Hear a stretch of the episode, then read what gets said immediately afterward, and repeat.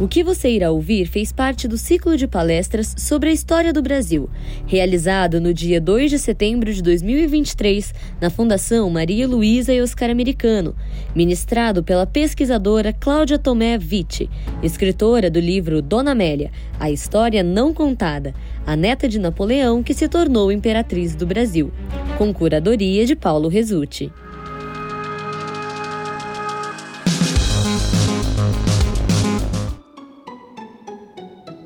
Príncipe Eugênio morre relativamente cedo, ele tinha 42 anos, quando a Amélia tinha 12. Ele morre, ele tem uma sequência de AVCs, e aí, em fevereiro de 1824, ele acaba falecendo. No que ele morre, o próximo duque de Leuchtenberg é o filho, que tinha 14. A partir desse momento, quem é o chefe da família é o Augusto, o irmão da Amélia, que era o irmão preferido dela, com quem ela tinha muito, muito, muita afinidade. Ele era só dois anos mais velho do que ela. A segunda irmã se casa, a princesa Eugênia acaba se casando relativamente perto, ela é a única princesa que fica muito perto da mãe, depois que, que todos os filhos se casam. Ela não teve filhos, a Amélia visita ela uma vez depois, ainda no, no futuro. E depois do casamento da Eugênia, a gente chega, o Augusto pula, porque é homem, casa mais velho, então a próxima princesa é a Amélia, né? Chega a vez dela de entrar para o mercado matrimonial. Então, quando ela, é, quando ela completa 16 anos, ela é apresentada para a corte, como se fosse um baile de debutante, era o baile de Natal em Munique. E o irmão conduz ela. Quem assistiu Bridgerton? Vocês lembram da cena do baile lá que que a, que a menina é apresentada, é, é, devia ser uma coisa mais ou menos parecida. Assim, era um evento em que as moças casadoras daquele ano eram apresentadas oficialmente para a corte. E quem apresentava era o chefe da família, no caso era o irmão dela. E ela então é apresentada em dezembro né, de 1828, e com isso ela entra como uma candidata a noiva de alguém na realeza ou né, pelo menos na nobreza. E quem está procurando noiva nesse momento? O nosso imperador Dom Pedro I. Ele já tinha sido casado em primeiras núpcias com Dona Leopoldina. Ela tinha se casado com ele em 1817, tinha ficado até 1826 no, ao lado dele. Tiveram filhos. Ela participou do processo da independência, mas em dezembro de 1826 ela acabou falecendo. Com a morte da Leopoldina, Dom Pedro até tinha uma pessoa de quem ele gostava muito, a Marquesa de Santos, com quem ele tinha uma filha reconhecida, mas a opinião pública muito provavelmente não aceitaria a Marquesa de Santos como uma segunda imperatriz. Existia toda uma, uma questão pública. E naquele momento era importante para a popularidade de Dom Pedro ter uma esposa que fosse uma pessoa totalmente isenta de tudo o que tinha acontecido com a Leopoldina, que não parasse nenhuma mancha sobre qualquer situação passada. Então eles precisavam de uma princesa europeia, católica, bonita, Dom Pedro queria que ela fosse bonita, se dispusesse a assumir os enteados e que de preferência viesse de uma monarquia constitucional, porque o Brasil era uma monarquia constitucional e os países que ainda eram absolutistas não aceitariam enviar uma filha, uma neta, uma sobrinha para uma monarquia constitucional. Isso era considerado ainda muito avançado. E não tinha tantas candidatas assim. Todas as que foram consultadas também não quiseram vir para o Brasil. A fama do Dom Pedro já tinha cruzado o Atlântico. Atravessar o mar para vir para o Brasil, as pessoas faziam até testamento, era uma viagem de dois meses no mínimo, era um país desconhecido. Uh, enfim, a, toda a situação era um pouco assustadora e a maior parte das princesas que foram consultadas disseram Deus me livre, nem pensar. Teve uma que nem chegou a ser consultada, quando soube falou: agora só falta me pedirem, já avisa que eu não quero. Então Dom Pedro ele foi recusado até por uma princesa que nem chegou a ser pedida. A história dele com a Domitila era sabida. A gente tem uma carta em que a Amélia comenta que sabia sobre as coisas pouco recomendáveis que se contavam sobre ele. E principalmente o que pegava não era o fato do imperador ter amante. Isso era muito comum. O que pegava era o ponto dele ter reconhecido essa amante publicamente e principalmente o fato dele ter legitimado a filha que eles tiveram como filha dele, colocado para ser educada dentro do palácio junto com os filhos legítimos e ainda dado um título para ela de duquesa de Goiás, que era o título máximo abaixo da família imperial. E isso era sabido na Europa. Então era muito difícil, né, alguém aceitar vir para o Brasil ou enviar uma filha para o Brasil, sabendo que a corte já tinha aceitado essa situação. Então, decreto pelo qual ele dá o título e reconhece a Duquesa de Goiás, dois anos, ela tinha dois anos de idade, ainda em vida da Leopoldina. E com a morte dela, eles, é, ela deixa cinco filhos órfãos. São as quatro princesinhas. Isso é uma coleção particular, essas, essas miniaturas. É, eu não sei onde elas foram parar, mas eu fotografei na época que ela estava em leilão. Então aqui a gente tem um retrato da Maria da Glória, Januária, Francisca, Paula e Francisca. Eram as quatro princesas que na época, quando a Leopoldina morreu, a Maria da Glória tinha sete ela tinha cinco, quatro, três e um. Eram crianças pequenas quando elas ficaram órfãs. Então, quem casasse com Dom Pedro também teria que assumir um papel de mãe para todas essas crianças que tinham ficado do primeiro casamento. Amélia aceita. Quando ela é consultada sobre a possibilidade de se casar com Dom Pedro e ser imperatriz do Brasil, ela aceita. E aí é feito esse retrato da apresentação em que ela usa umas rosas no cabelo. Esse retrato foi feito em Munique, ela tinha ainda 16 anos, foi enviado para Dom Pedro porque ele queria ter certeza se ela era bonita.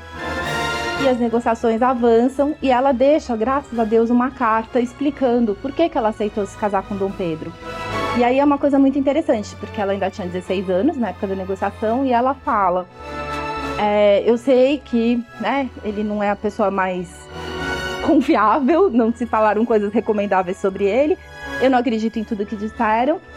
E eu aceito me casar com ele, e ela sabia que ela era tudo que ele queria. Ela era jovem, bonita, católica, monarquia constitucional, disposta a assumir os filhos, tava, ela era assim, perfeita. Só que ela também sabia que isso tudo era uma grande negociação. Então ela se coloca um preço. Na hora que ela percebe que ela é uma mercadoria desejada, ela fala: ok, eu vou ter que casar com alguém mesmo, então, eu aceito. Só que eu quero que, em troca, seja restituído para o meu irmão um título que dê de volta a glória e todo o prestígio que nós perdemos com a queda do Napoleão.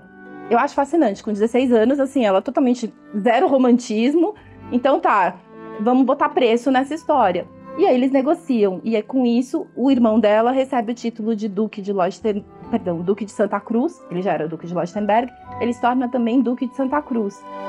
E com isso, ele passa a ser tratado como Alteza Real.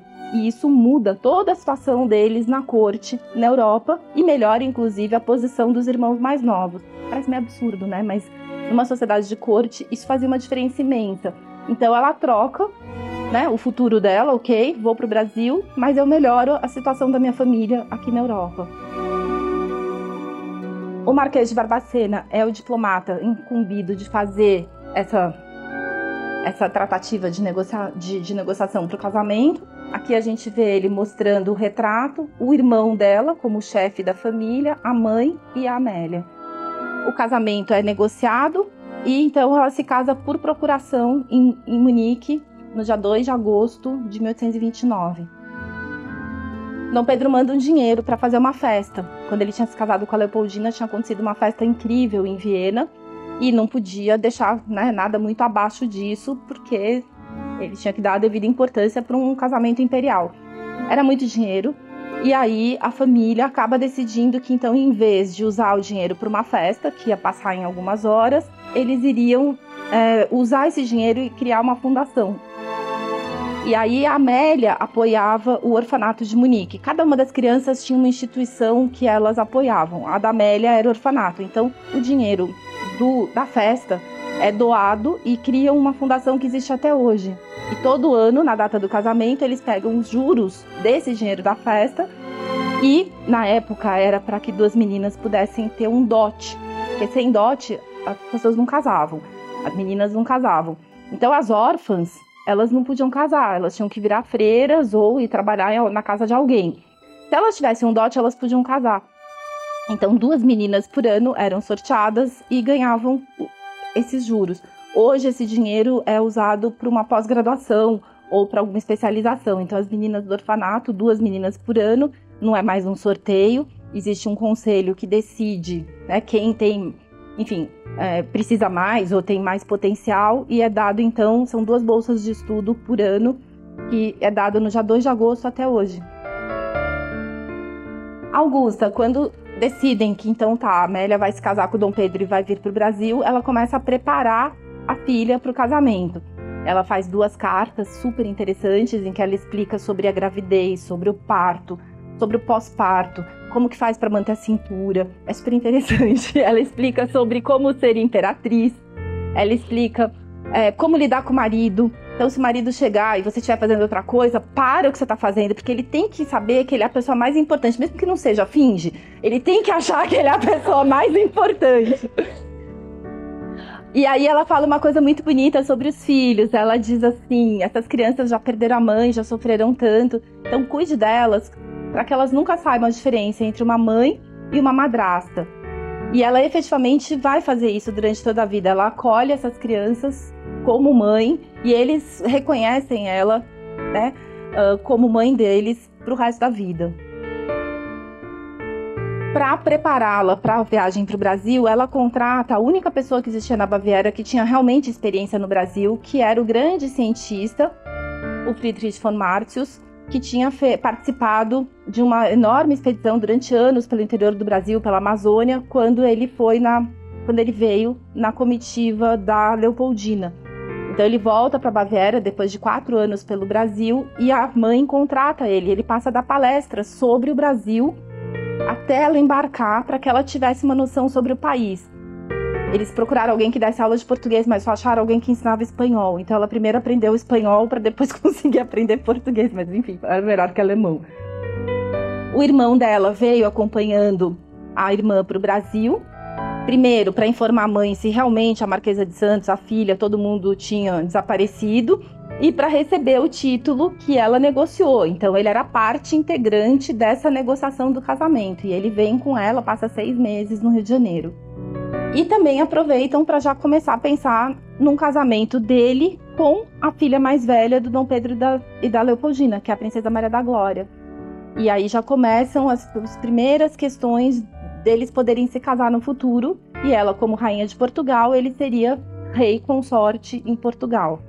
A viagem dura dois meses, ela se casa em Munique dia 2 de agosto, dia 4 ela sai, sobe o Reno, chega até a Bélgica, atravessa para a Inglaterra, pega o navio, encontra a Maria da Glória, que estava na Inglaterra, e os três, e a gente tem que imaginar, a Maria da Glória tinha 10, ela tinha 17 recém-completados, Augusto tinha 19. E eles Passaram dois meses no navio, a Maria da Glória ensinando português para eles. E eles pintando e jogando e se conhecendo. Uma viagem muito longa, em que finalmente. Ah, tem uma aquarela pintada por ela, que eu consegui localizar. E finalmente, em outubro de 1829, eles chegam no Rio de Janeiro. Então a gente tem um desembarque triunfal, embora estivesse chovendo horrores, tinha lama, a mula empacou, a carruagem não andava, mas alguma hora eles conseguiram chegar na igreja. E aí teve a bênção nupcial. Ela já tinha se casado por procuração em Munique, mas chegando no Rio de Janeiro teve uma bênção.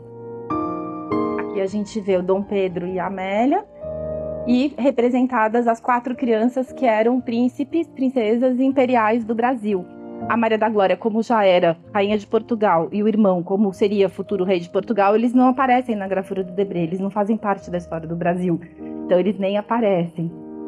Esse é um pormenor que a gente consegue ver ele colocando aliança e ela usando as esmeraldas que foram presente do Napoleão para a mãe dela no casamento. Era uma tradição napoleônica casar de branco e usar esmeraldas no casamento. Tanto que a gente às vezes escuta muita gente dizendo: ah, o costume de casar de branco foi introduzido pela Rainha Vitória. Não, a Rainha Vitória veio bem depois. A todas as mulheres da família napoleônica se casavam de branco. E Amélia introduz o costume do casamento de branco no Brasil. Antes disso, as pessoas casavam com a sua melhor roupa, que normalmente não era uma roupa clara. E esse é um costume que ela introduz. Esse conjunto que ela está usando, embora um pouquinho reformado, a gente ainda sabe onde foi parar. Está na Casa Real da Noruega hoje. Lembra que eu contei que a irmã mais velha virou rainha da Suécia e da Noruega? E aí, enfim, por herança, essa joia acabou sobrevivendo. Milhares de outras joias da Amélia, a gente não sabe que fim levaram. Essa que ela usou no casamento, tá hoje, é usada pela rainha Sônia da Noruega. As alianças do casamento, uma delas foi localizada por um descendente de Dom Pedro II, Dom Carlos Tasso, ainda na década de 1960. Ele conseguiu achar uma dessas alianças, estava com a família real sueca, foi doado para o Museu Imperial e durante a minha pesquisa, por sorte, eu consegui achar a outra aliança, que também está na Suécia, só que foi parar num outro museu e eles não sabiam o que era. E aí, por causa de um documentário, uma, um depoimento meu, entraram em contato comigo e aí pela primeira vez no livro aparece a foto da, da outra aliança que está nesse museu Hallwyl na Suécia. Dom Pedro institui para comemorar o casamento com Dona Amélia a Ordem da Rosa e ele escolhe justamente as rosas que ela usava no cabelo naquele retrato da apresentação tem uma lenda de que ela teria desembarcado com um vestido de rosas, teria sido isso, só que quando ela desembarca, a Ordem da Rosa já está pronta. Então, obviamente, já estava encomendada fazia tempo. Essa é uma das condecorações mais bonitas que a gente tem no mundo. Aqui na fundação, essas fotos são daqui, são peças da fundação. A gente tem essas ordens Amor e Fidelidade. E do outro lado a gente tem Pedro e Amélia com a data do casamento de Munique. É uma ordem super cobiçada né, entre colecionadores, porque ela é considerada até hoje a mais bonita. E aqui na fundação a gente tem esses dois exemplares lindos.